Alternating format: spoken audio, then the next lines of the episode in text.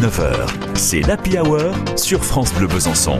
L'Happy Hour qui tous les soirs à cette heure-ci s'arrête à la saline d'Arquesnan, la saline royale, l'œuvre de Claude Nicolas Ledoux, qui est en train de se métamorphoser. Si vous la regardez du haut, eh bien vous faites la symétrie. Le demi-cercle de Claude Nicolas Ledoux trouve sa parfaite symétrie de l'autre côté pour composer ce cercle immense, mais en mode végétalisation, en mode biodiversité, en mode jardin et en mode aménagement paysager.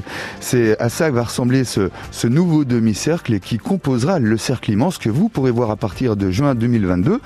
Et pour avoir un autre regard sur ce chantier-là, et, et, finalement cette métamorphose de la saline royale d'Arquesnan, euh, œuvre classée euh, UNESCO, patrimoine mondial de, de l'UNESCO, c'est Thomas Chevalier qui est des nôtres ce soir. Il est chargé d'études biodiversité à la Ligue pour la protection des oiseaux de Besançon. Merci d'être là Thomas, bonjour et bienvenue. Merci, bonjour. On va pas parler des éoliennes et des oiseaux, parce que c'est aussi le sujet du jour, mais on va se concentrer sur la saline, euh, pour vous demander d'abord de quel œil vous, vous avez euh, vu arriver ce projet d'aménagement, de cercle immense, euh, avec ses compositions naturelles, avec ses jardins, avec euh, un, un cahier des charges sans doute autour de la biodiversité. Oui, ben on, on accompagne euh, la Saline Royale depuis euh, pas mal d'années maintenant, puisque ben, en plus du patrimoine historique et culturel particulièrement riche du site, il y a également un patrimoine naturel qui, qui est riche et qu'il convient de, de, préserver. Donc on, on a accompagné la, la Saline Royale pour euh, la, une bonne prise en compte finalement des enjeux euh, liés à la biodiversité sur, euh, sur ce site-là. C'est-à-dire les accompagner Alors, en quoi Comment?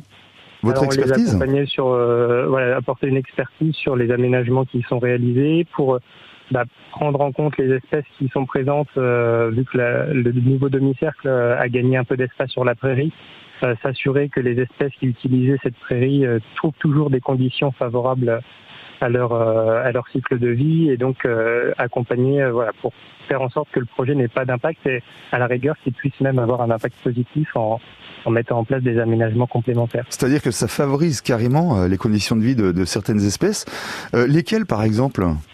Alors là, dans le cadre de, de ces travaux-là, il y a des mares qui ont été créées euh, un petit peu à l'écart de la prairie, un peu à l'écart du cercle immense pour une espèce d'amphibien qui s'appelle le crapaud calamite, euh, qui est une espèce menacée d'extinction dans la région. Et donc, euh, des mares ont été créées spécifiquement pour cette espèce-là, un peu à l'écart du site. Et après, sur le site, il y a d'autres marques qui existent, donc qui vont permettre la présence de certaines espèces d'amphibiens.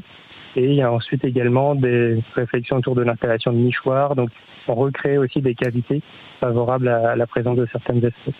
Et ce sera à voir à partir de juin 2022, euh, à la fois, hum, j'allais dire, les jardins dans leurs essences, mais effectivement toute cette biodiversité qu'on y préserve et qu'on y favorise même. Merci mille fois Thomas Chevalier.